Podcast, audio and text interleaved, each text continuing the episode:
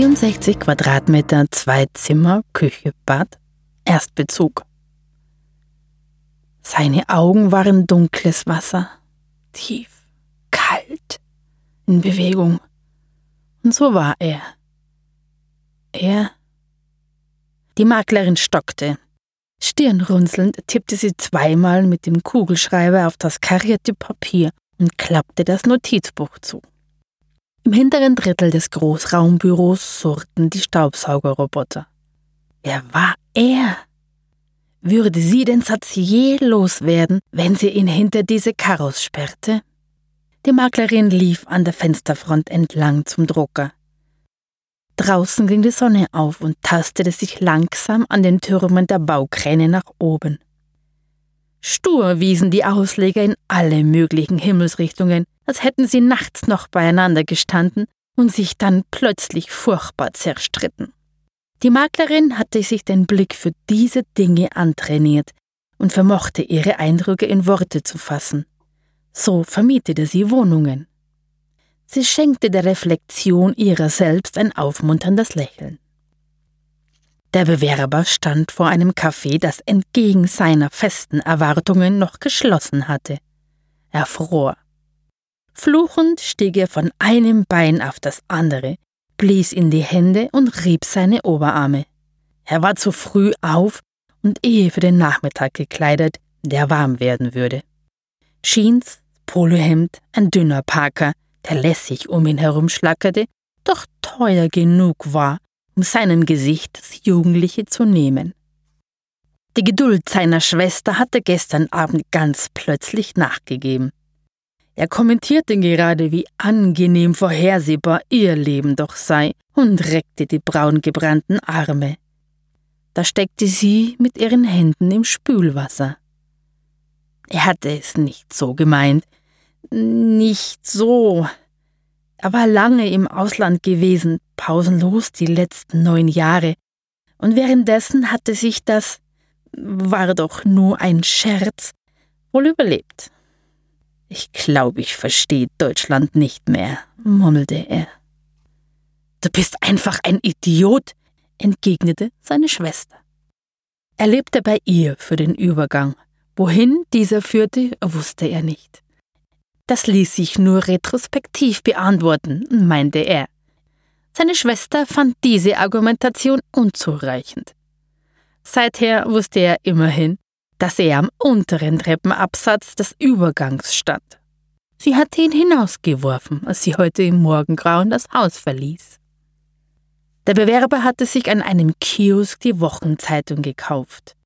Er würde ein paar Stunden bis zur Wohnungsbesichtigung überbrücken müssen und verspürte kein Verlangen, allzu lang in einem Laptop zu starren, der ihm keine neuen Aufträge mehr bescheren wollte. Endlich tauchte eine müde junge Frau auf, die das Café aufsperrte. Eine Windböe fuhr durch die Metallverstrebungen eines Krans, der aus der nähergelegenen Großbaustelle aufragte, und schickte ihm ein heiseres Summen. Der Bewerber blinzelte in die Sonne. Er hatte sein halbes Leben auf Baustellen zugebracht. Wie es wohl war, einen Kran zu steuern? Die Maklerin fuhr an Vorgärten vorbei. Eine Reihe Grünstreifen. Gedachten Grünstreifen. Der Rasensamen wollte nicht keimen, und es war schon Mitte Mai. Sie lächelte ihr schlaganfallendes schräges Lächeln. Das Notizbuch lag offen in ihrem Schoß. Der Satz von heute Morgen war wieder zu ihr zurückgekehrt. Wie es wohl war zu schreiben? Also beruflich. Für Geld. Der Fahrer öffnete die Schranke vor ihnen mit einer Chipkarte. Das neu geschaffene Quartier durften allein Anwohner betreten. Interessenten mussten sich bei der automatisierten Pförtneranlage anmelden. Sie bogen in die Eleanor Roosevelt Straße ein. Das Recht zur Benennung der neuen Straßenzüge lag bei dem Investor, der dort die meisten Wohneinheiten besaß. Eleanor Roosevelt. Warum nicht? Der Maklerin fiel nichts ein, das gegen Eleanor Roosevelt sprach. Sie steckte das Notizbuch achtlos in die Innentasche der Kostümjacke und würde für den Rest ihres Lebens nie wieder schreiben. Prüfend schaute sie auf den digitalen Selbstauskunftsbogen des Bewerbers, den sie gleich treffen würde, und markierte die Passagen über seine beruflichen Stationen im Ausland. Lügen, dachte sie, ich verkehre mit Lügnern. Gab es mit ihrem vorherigen Mietverhältnis Probleme? Ziehen Sie alleine ein. Warum möchten Sie am Stadtrand wohnen? Spielen Sie ein Instrument? Planen Sie ein Haustier anzuschaffen? Nein, nein, Ruhe, nein, nein. Der Fahrer schaltete das Radio aus und drehte sich zu ihr um. Der Bewerber ist bereits da. Ein junger Mann im Parker, dem eine aufgerollte Zeitung unter dem Arm klemmte, saß auf der Bank vor Haus Nummer 4. Die Dachterrasse hatte sich die Maklerin für den Schluss aufgehoben. Sie überblickten ein grün-rotes Areal aus alten Backstein und noch älteren Baumbeständen. Der Bewerber hatte sich in die Wohnung verliebt. Das spürte sie. Hier können Sie die Strukturen des alten Tierparks, die wir erhalten haben, besonders gut nachvollziehen. Dort die Villa des Direktors, die zu einer Bücherhalle umfunktioniert worden ist, daneben das Labor, das nun als Bäckerei dient. Hm? machte der Bewerber beeindruckt. Und wir befinden uns gerade im ehemaligen Afrikahaus. Wussten Sie das? Der Mann bekam runde Augen. Ach was. Doch, doch, bestätigte sie. Das Augenmerk bei der Renovierung lag für die Investorin auf hochwertigen, natürlichen Baustoffen. Wir haben ausschließlich mit lokalen Firmen kooperiert. Sorgfalt, das war uns eine Herzensangelegenheit an diesem, sie pausierte, geschichtsträchtigen Ort. Er nickte. Selbstverständlich war die Wohnung teuer. Gute Güte, hier oben roch man die frischen Brötchen sogar. Fehlte nur noch, dass ein paar bebrillte Kinder Comicbände aus der Bücherhalle trugen. Natürlich konnte sich das kaum ein Mensch leisten, also mit Geld. Die Maklerin empfand es als würdelos, dies vor Bewerbern auszusprechen. Aber das war auch nicht mehr notwendig.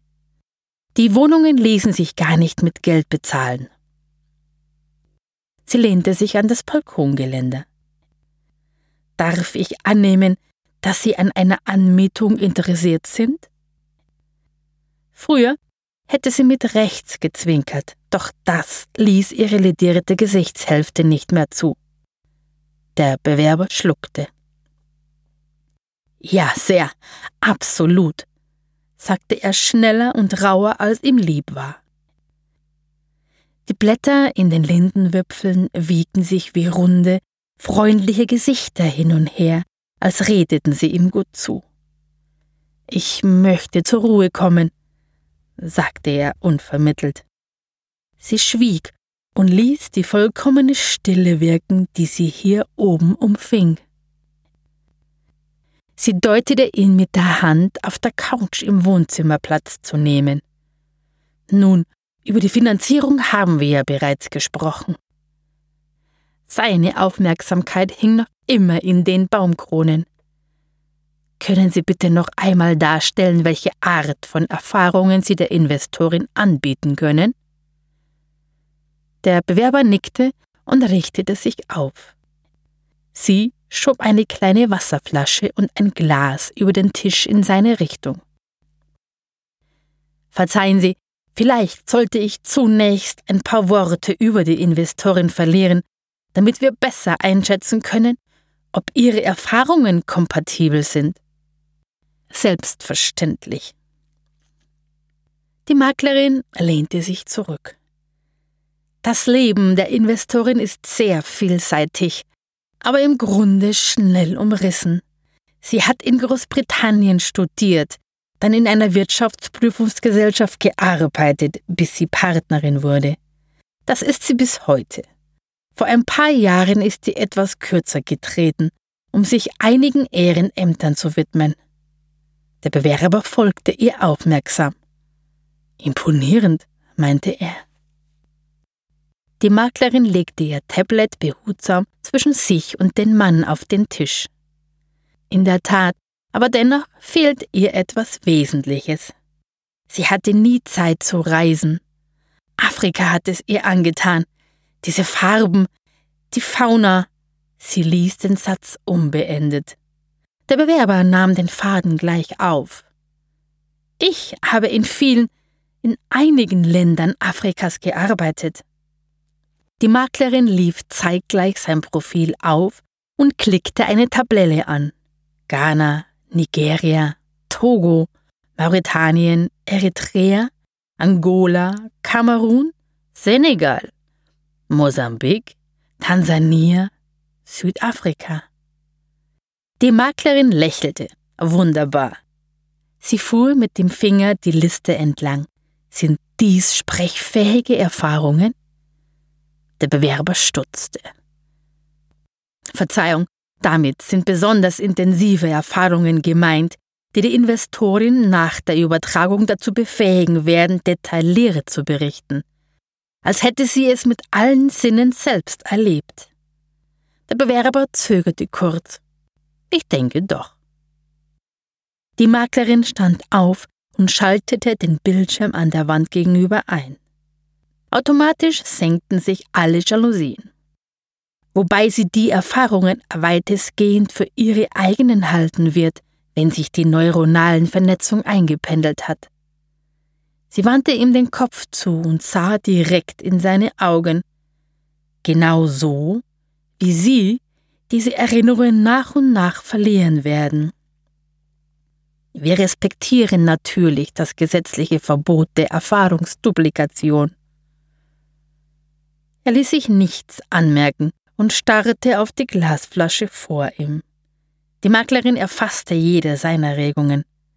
Andere hatten bei diesen Worten den Termin schon abgebrochen.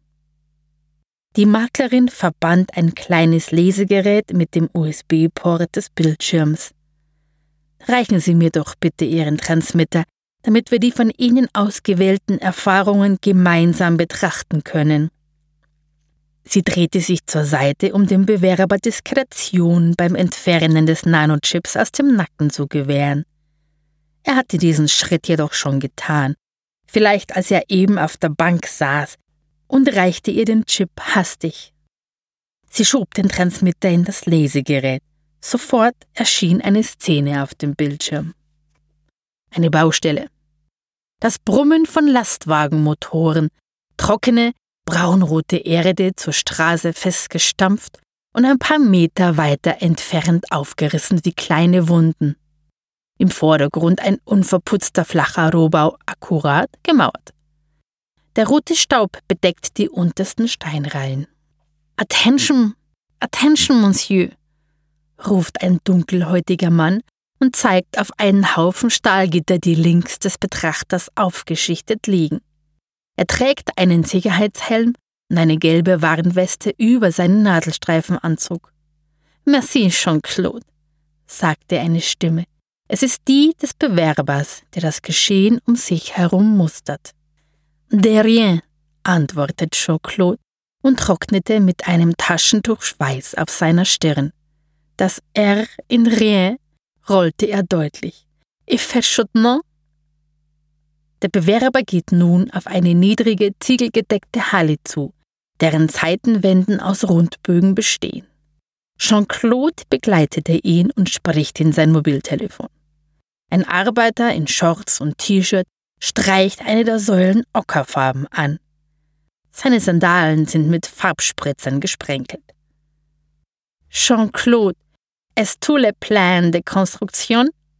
Jean-Claude schüttelte den Kopf und läuft auf zwei Frauen mit bunten Kopftüchern zu, die im Inneren der Halle über einen Tisch gebeugt stehen. Der Bewerber hebt den Kopf und blickt in den tiefblauen Himmel. Er drehte sich langsam um sich selbst. Ein Fahrzeug näherte sich und hupt, trotzdem senkt der Kopf und blickt nicht. Aufgewirbelter Staub legte sich wie ein dünner Vorhang vor das Blau. Was tat er da? Die Maklerin stoppte die Erinnerungswiedergabe mit einer Fernbedienung. Üblicherweise interpretierte sie nichts von dem, was sie ihr auf dem Bildschirm darbot. Sie würde sich darin verlieren. Es fühlte sich verboten, beinahe schmutzig an. Die Erinnerungen waren allein für die Investorin bestimmt. Nach dem Transfer würde sie auch auf Geruch und Geschmack, auf alle Sinneswahrnehmungen zugreifen können. Auf viel mehr, als die kurze Szenerie auf dem Bildschirm überhaupt vermitteln konnte. Den Bewerber wiederum beförderte das zum Mieter. Er bezog die Wohnung für den Preis seiner Erinnerungen. Der Bewerber räusperte sich und hielt sich an der aufgerollten Zeitung fest. Ist das brauchbar? Die Maklerin wollte etwas Zeit gewinnen. Sie ging hinüber zum Kühlschrank und entnahm ihm zwei weitere Flaschen Wasser. Der Bewerber erzielte seit einigen Monaten kein regelmäßiges Einkommen mehr.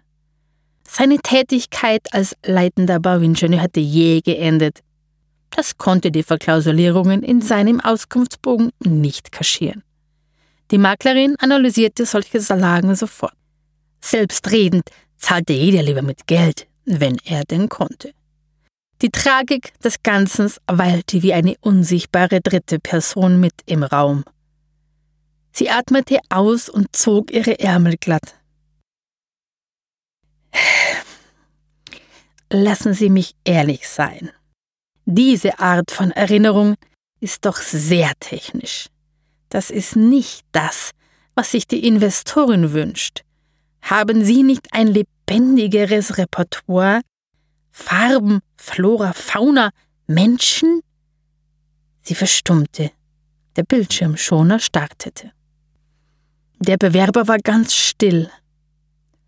Er sortierte sich sortierte seine Erinnerung wie Habseligkeiten auf einem Speicher, trennte sie hektisch in unverzichtbar und entbehrlich. Seine Schwester hatte recht mit ihrem Urteil über ihn. Schließlich erwiderte er Klar, das bekommen wir hin. Er ließ sich den Transmitter reichen, um ein weiteres Erfahrungsset aufzuspielen. Eine neue Szene lief über dem Bildschirm. Ein Strand im Sonnenuntergang. Rundgeschliffene, bläulich glänzende Felsbrocken ragen aus dem Sand. Darauf sitzen junge Männer und plaudern. Einer reicht eine Colaflasche herum. Ein anderer springt auf und zieht sein T-Shirt aus und wedelt damit. Seine Freunde klatschen und lachen. Das Meer ist fast glatt.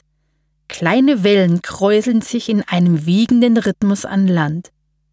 Kinder laufen kreischend zwischen den Wasser und einem roten Holzboot hin und her. Es ist auf die Seite gekippt und von einem Fischernetz bedeckt. Der Bewerber streckt die Beine aus und vergräbt seine nackten Füße im Sand. Seine Chinos sind hochgekrempelt. Neben ihm beginnt eine Frau zu sprechen. Sie reicht ihm eine Plastikschale mit einem dampfenden Gericht.